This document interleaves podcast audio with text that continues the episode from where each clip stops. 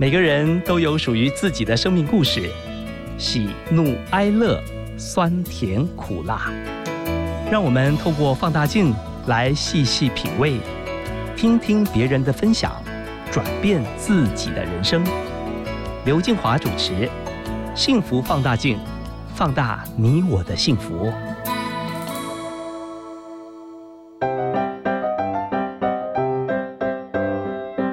拿出手中的幸福放大镜。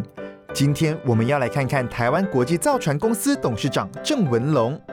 他毕业于台湾大学土木系，并在民国六十九年获得美国华盛顿土木工程博士学位。随后，他返台进入台湾工业技术学院营建系任教。除了教育事业，也在民国八十四年担任交通部台湾区国道新建工程局局长，推动多项国道网的建设。目前，他担任台湾国际造船公司的董事长，致力于发展国建国造以及离岸风电的船务工程，期望引领台船迈向造船工业的新里程碑。那接下来呢？我们一起来听听郑文龙跟我们分享的。点亮希望，坚持做对的事。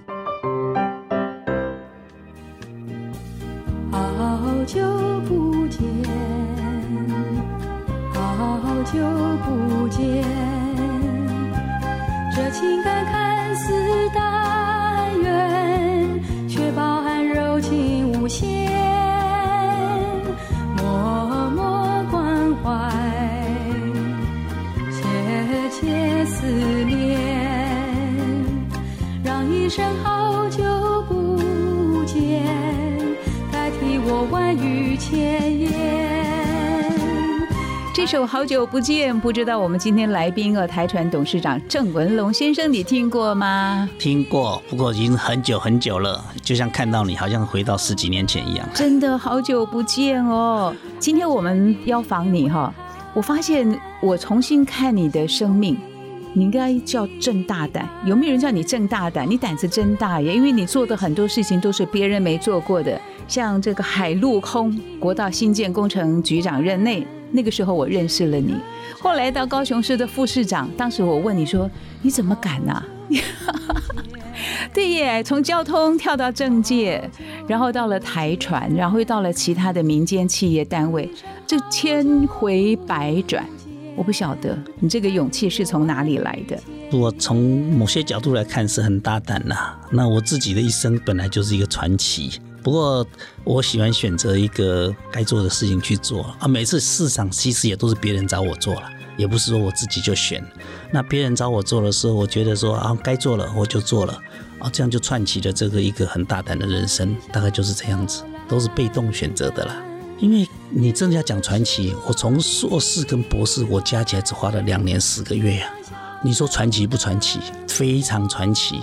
我到了美国去的时候，哎，我的那个指导教授是一个土耳其人，他遇到我，我问他说：“哎，你这边有没有什么奖学金？”他一看看我，就是你第二天来吧。第二天来，我去的时候，他身上穿了一个天下为公的衣服。我还搞不清楚他谁，那时候英文也很差。他说他是孙中山的亲戚，因为他娶了宋家的人的离婚以后的太太。啊啊！等到我毕业以后，他又跟那个人离婚了。哦，所以在那个是钻石，因为他的因为太太是一个那个那个东方人，是个那个宋家的亲戚哈，所以他对我非常照顾。毕业以后。我那时候看看台湾有没有工作，我发的第一封信回来就是有一个学校的老师说他在筹备一个新学校，你就来当老师吧，我就去当教授了，就这样子，这是不是很传奇？哎，两年十个月，你承不承认你也是比较聪明的人？哎，不是的，两年四个月，我应该讲说我我也许算是五年多了，因为我每天从早上八点一直到晚上十二点都待在实验室里面，我用的时间比人家多，所以我不认为我比人家聪明，我比人家用功，都是真的。那你担任教职几年的时间？十年。我从六十九年回到台湾哈，然后七十八年被借调到交通部去。可是我维持那个教授身份一直到八十六年，因为那时候教育部的政策可以到政府里面去借调。那借调第一个四年完的是八十二年，八十二年完了以后，我回学校啊。那按照规定，回学校要至少要两年以后。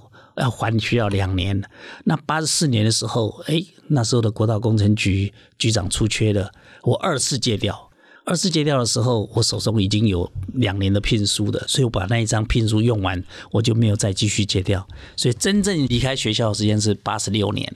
哎，董事长，国道工程局哦，你到底盖了台湾多少条高速公路？我记得最经典的是北宜哎，其实那只一点点而已。啊，我们现在的国道公路里面哈，有一号、二号、三号、四号、六号、五号、八号、十号。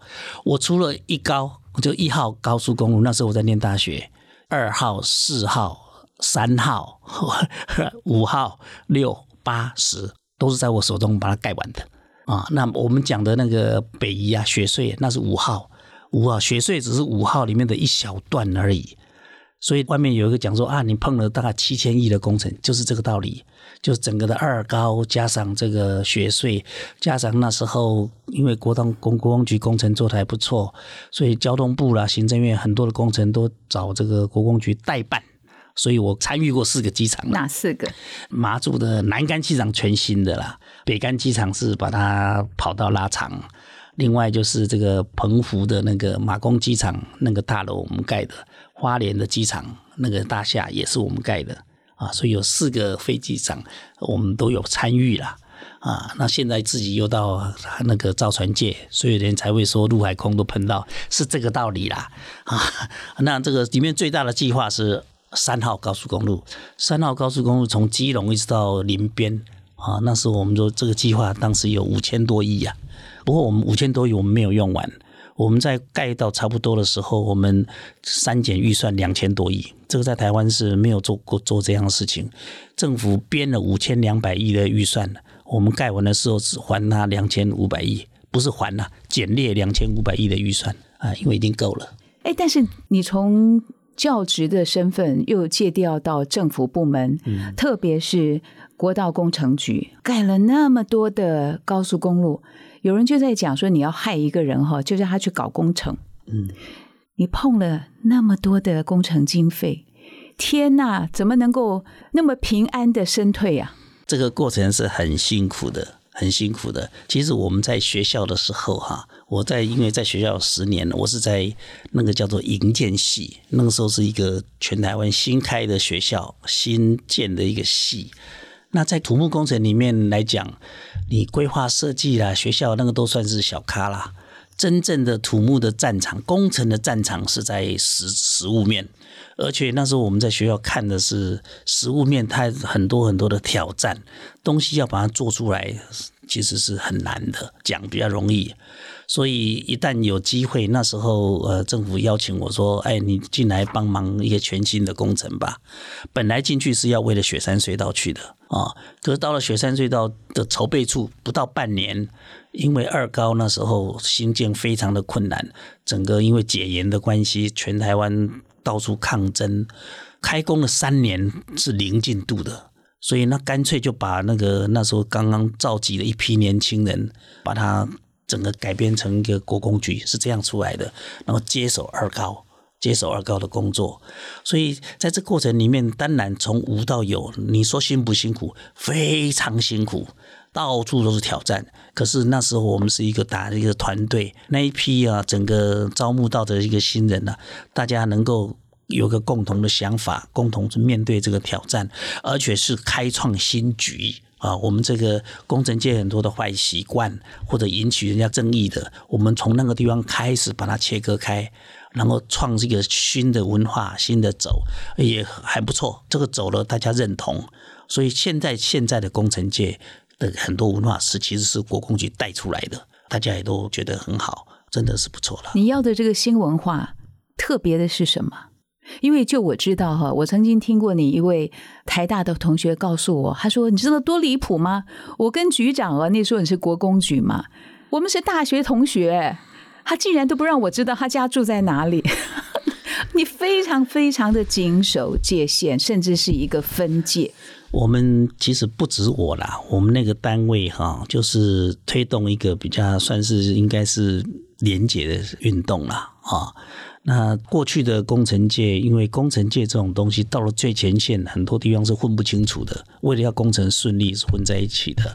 那我最印象最深刻的，在我们进入这个国工局之前呢、那时候的工程单位，大概到了最前线的地方啊，跟包商之间常常都是很多事情搞不清楚，也会有那种吃吃喝喝的。我们那个单位开始就定出来了，也很感谢我们那时会计主任哦，他同意我们这样做，只要跟包商在一起的场合，一定是由业主来出钱请吃饭。就是你们不接受招待，哎，没有招待的这回事。那这样的话，你跟那个乙方之间保持一个距离的时候，很多事情我可以很直接的可以去要求。像你刚刚在讲哦，人家就说进到工程界，这些工程师就像是逐水草而居，你的工作就已经不稳定了，到处跑。特别国道工程在新建的时候，你身为局长，你的孩子爸爸的角色，你会不会对他们有所亏欠啊、当然会有一点，可是比起我其他的同仁，他们付出更多。我自我因为当了这个主持人呐、有个总部在台北，我还很多时间，绝大部分的时间是在台北，要到跑交通部啦，或者在那个局里面办公啊。我出差是偶尔出差的，可是我的同仁是逐水草而居，工程到哪边他们就搬到哪边去。每次要派他们出去的时候，我心里也不好意思。但是念土木的人就是这样子，我就跟他们讲说，这就是我们的天职啊啊！所以他们比我还辛苦。有的人像到马祖去了四年，他也不可能一天到晚回来，几个月回来一次。啊，那那像那种情形，偶尔我就觉得不好意思，我就带他们的太太们过去那边围绕，由我太太带他们过去。那这样的话，我觉得让他们也有一点感觉啦。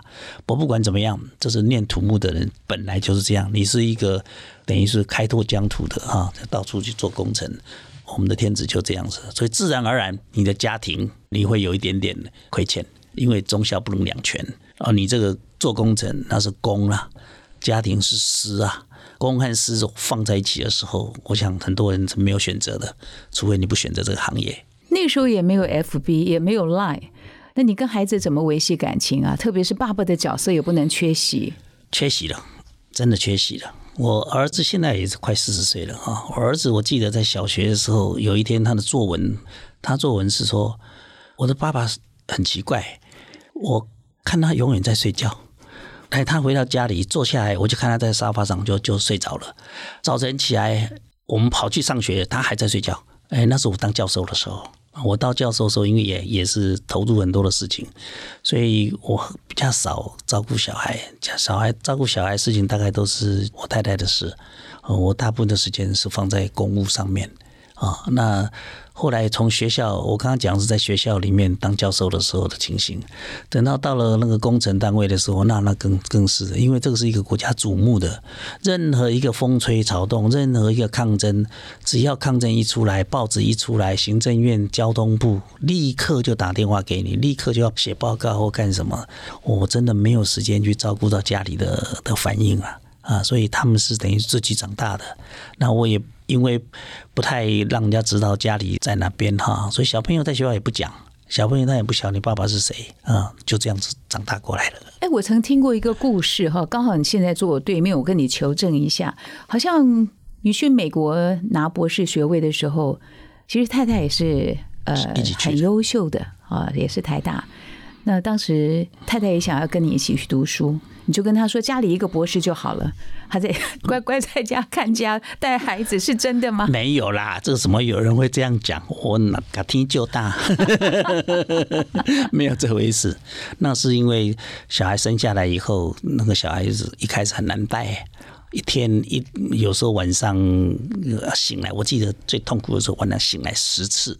当然那时候不太懂，可能他有疝疝气或什么的，半夜起来十次，你说谁照顾？到最后都是太太照顾嘛，所以他念到一半就以家庭为主了啊，那种话我不敢讲了，哪有那种事？还好跟你求证了。哎，其实父母的角色哈，真的没有人教，很多的一些知识传承是有学校或者有老师在教。你的父亲教了你什么？我父亲在我十三岁的时候走了，那你会记得爸爸跟你说过什么话，或者某些举动？只有几句话而已。我坦白讲，我我对父亲的印象几乎是没有，几乎是没有。我只记得他带我去考初中，带我考初中。我考，我说我很传奇，就这样。我考初中的时候，考初中的前一天晚上，我发烧到三九度啊。第二天他那时候我们是要联考的哦，考初中要联考哎，我跑到台北来联考。我爸爸去拿了一条毛巾呢，去跟那个摊贩呢要了两块冰块，绑在毛巾里面，又绑在头上啊。我这样进去，因为发烧嘛，进去考，就一生就这么一次而已啊，也不一年就那么一次？啊，考考还好，我也是考上第一志愿啊，所以我爸爸。我自己有印象，他对我这个很满意，说你烧到这样子，你还可以进去考试，还可以考到第一志愿，嘿嘿，还不错，哎，所以我说我很传奇，我的人生非常传奇。从各个不同的这个圈子哈，呃，教育圈进到了公部门，后来又到了高雄市政府，也到了私人的一些企业。哎，这种转换跑道你怎么去适应啊？还是说有一些雷同的重点抓到就好了？我一直没有觉得特别差别，我想做事情都一样吧。你就进场以后，然后去了解他什么状况，然后就开始办嘛。我有时候回想，确实我好像很大胆，跳来跳去。从学校进入政府也是一样，那是很大的转变。可是我觉得好像没什么特别困难。那从政府里面后来工程做完了，北移学税因为做完了啊，做完了以后，行政院把我派去工程会啊当副主委。到工程会还好，因为管的就是工程的事情。那工程会完了以后，半年就是因为高雄捷运出了问题，我到高雄去，虽然名为副市长。可是我主要的工作，主要的工作就是解决那边的高雄捷运的问题，因为捷运那时候已经在高雄捷运已经做三年了。我去的时候，就是因为它隧道拼命的垮，你应该还记得那一段是日子。高雄的那个因为地层的关系嘛，产生很多很多的下陷，这些技术上的问题，就反过来造成很多公务行政上的困难。对高雄的工程界的那些公务员，他们不知道怎么处理，而因为我才处理过学税那么复杂的公务行政，所以到那边所有事情对我来讲是轻而易举，而且因为有学税这样的经验，大概我主要提出来的方法，整个的市政府啦、市议会大概也都接受，所以大家也不排斥。所以我这样就顺顺利利的把工程也不能说顺利的啦，就是花一些时间哈，然后把个那个工程给行政上面的问题克服了，克服了以后技术面也自然就克服了啊，然后在那边待了将近三年啊才离开啊，那那个是属于一个从政的经验，可是那个从政经验，我说是因为你不可能只做工程嘛。啊，一个副市长的工作多大，所以大部分其他事情我也有一些涉猎了。董事长，因为你在国道工程期间，哈，像国三、国四、国五、国六、国八、国十雪穗，你会喜欢留下一些书籍，写工程故事。嗯，我这方面写很多。嗯，难得在我们幸福电台，简单说一下你我最感动深刻的。哦，我那时候是这样，我现在这个都要走回时光隧道了。因为我是从学界出身的人，其实，在四十年前，我如果回忆一下，四十年前，学界的人是看不起工程界的，工程界也看不起学界。哦，那个学界的人觉得你这工程界就是吃吃喝喝，就这样子啊。然后这个工程界看学界，你你懂什么？你你只是一个几篇理论而已。所以到了真的我到了工程界以后，我推动了我自己。至少认为两件不错的事情，一个叫做工程技术学术化了啊，第二个是工程经验文献化，那就是把这些经验大家都写成一个文章，鼓励那个国工局的同仁对外去参加学术研讨会去发表，让学界的人去了解工程界在做什么事情，不是就是那些那些。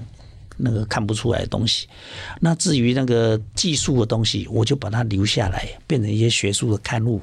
我记得我民国九十三年离开国公局的时候，我那时候走的时候，我计算盘算，国公局在那时候已经出版了两百六十二本文献，那现在后来到国王局到一百零几年才结束的，所以应该是累积相当相当多的一些文献，这就是一个工程技术传承，我觉得一个非常好的一个典范啊！这个在那个时代里面，前后不到十年，我们复制了复制了台湾的所有的隧道工程的技术，呃，后来整个隧道技术就真的变得非常好。台湾台湾现在隧道技术也是全世界算是算是非常好的。嗯，我比较好奇的一点啊。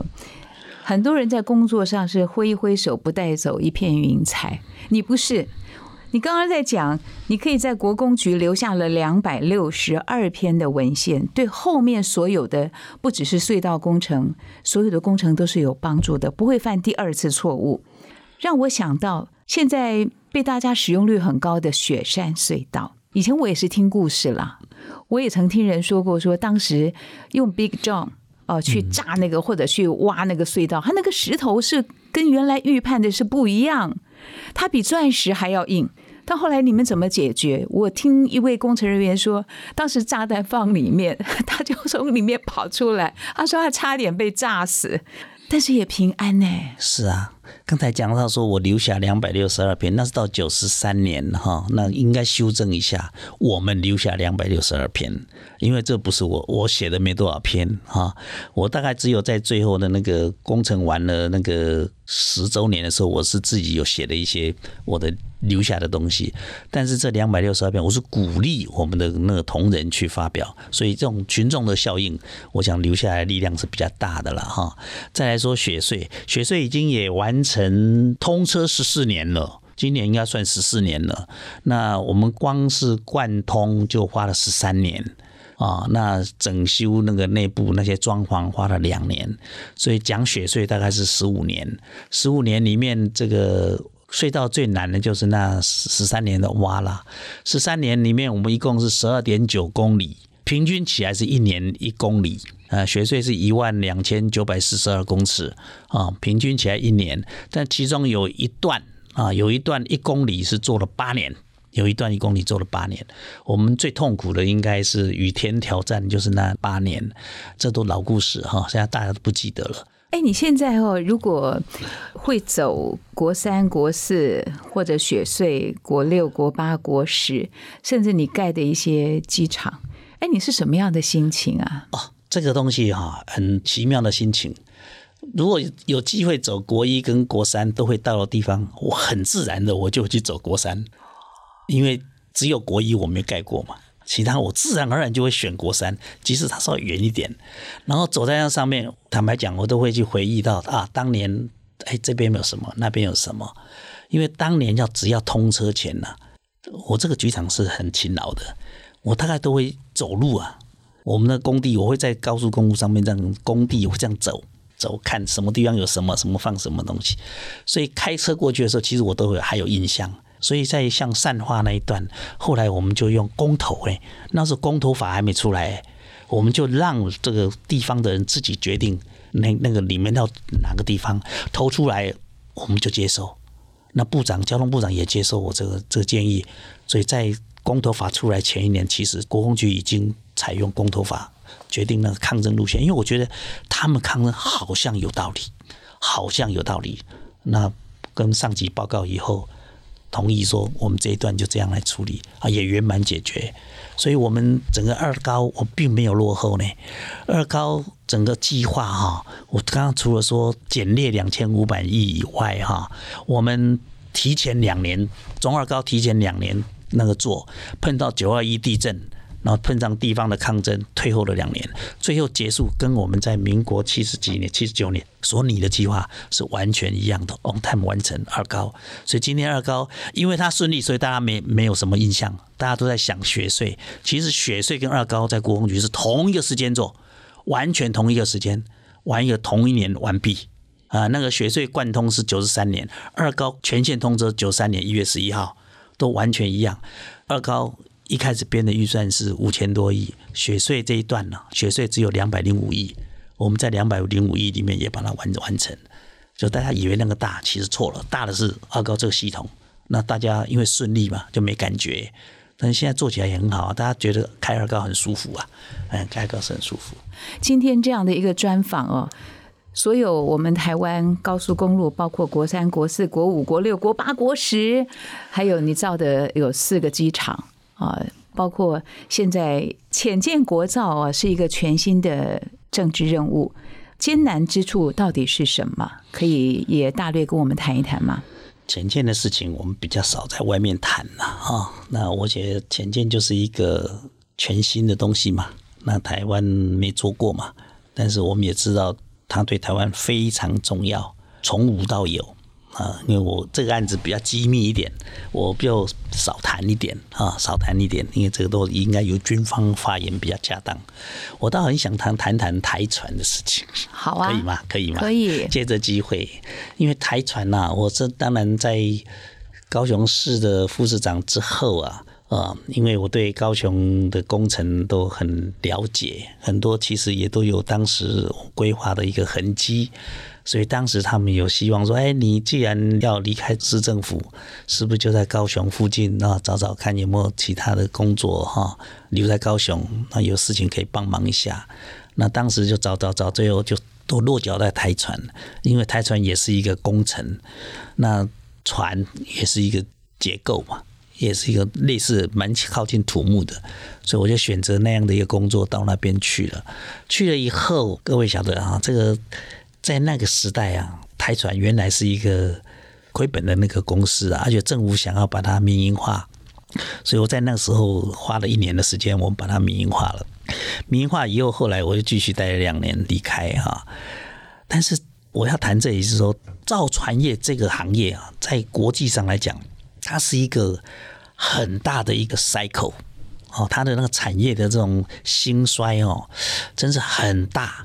我举一个例子，在二零零八年，就九七年的时候，那时候比较像样的船厂，就是说能够我们看那时候的国际上的定义啊，说你能大概能够造到一艘一千吨的船，一千吨的多少，它没什么概念的，一千吨就是我们那海巡署的那种船，就叫做叫一千吨的。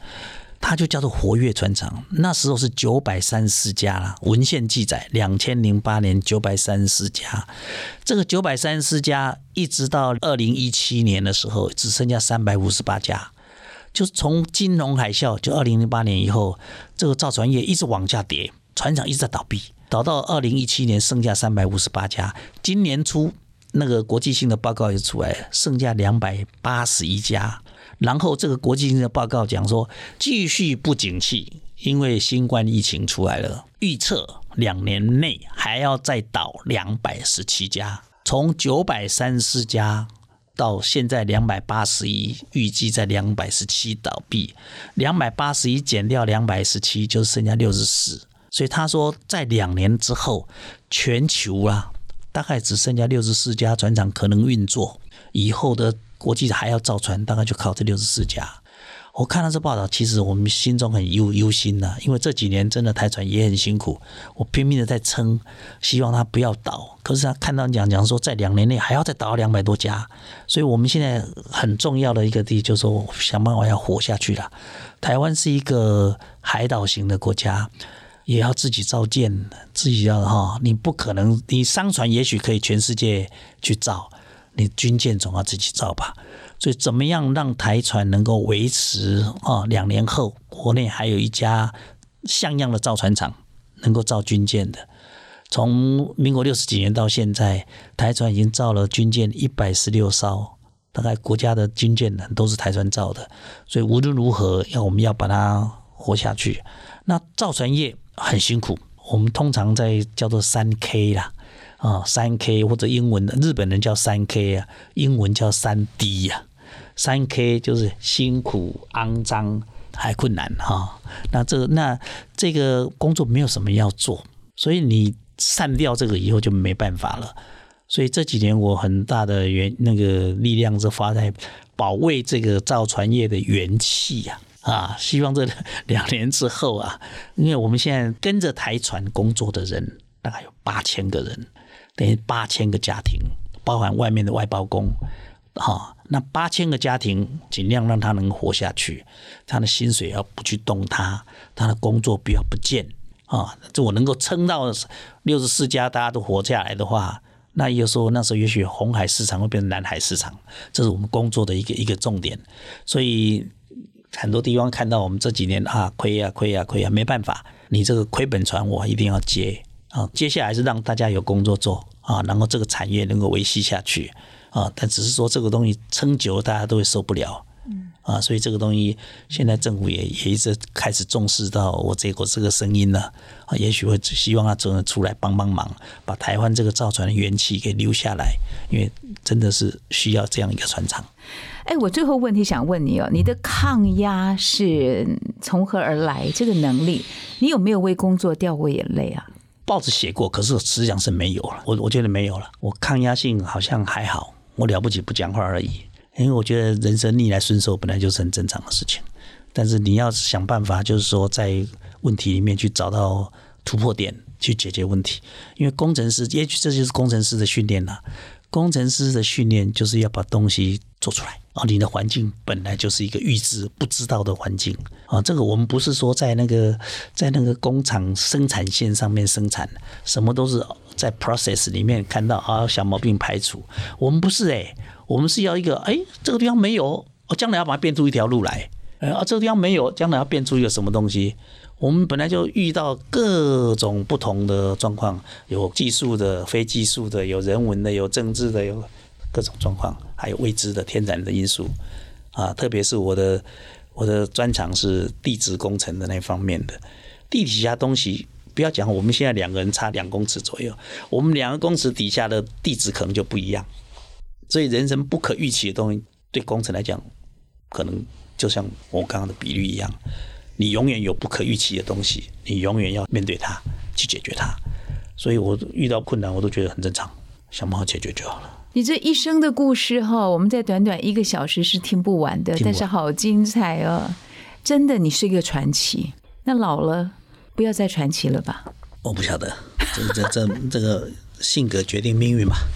啊，反正我自己归纳起来，从很小很小念书就是一个传奇。没错，哎，我小时候身体非常差，我常常认为我自己活不大啊，哎，可是竟然也活下来了，然后就碰到这么多奇奇怪怪的那个工作，也都面对了，很痛苦，但是好像也都过去了，继续吧，走到不能走为止。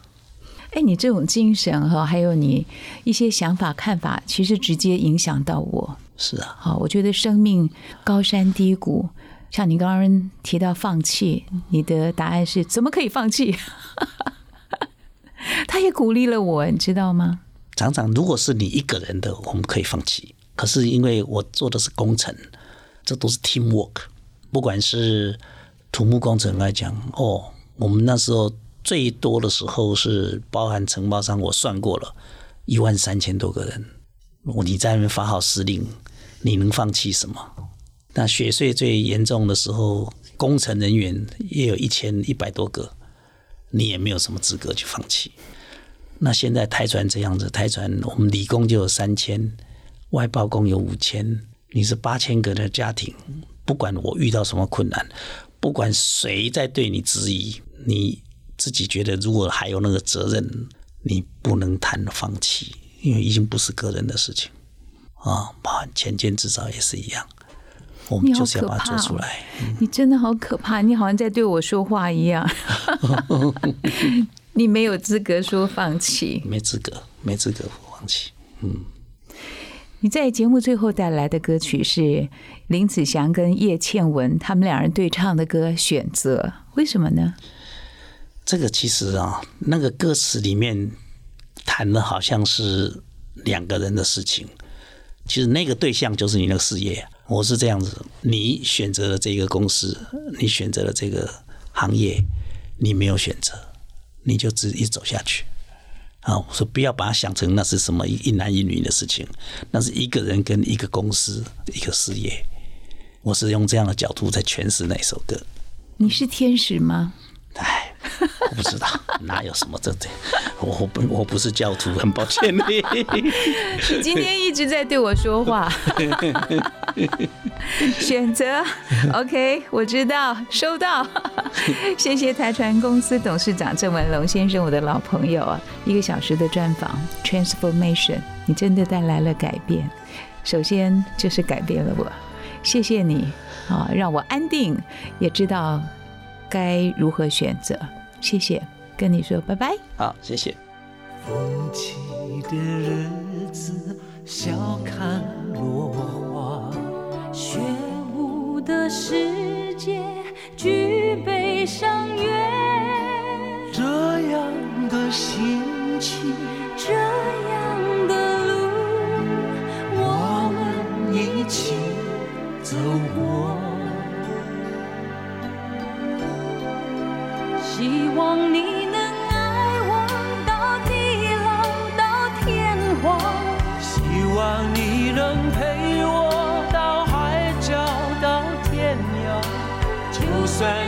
一切从来我也不会改变决定。我选择了你你选择了我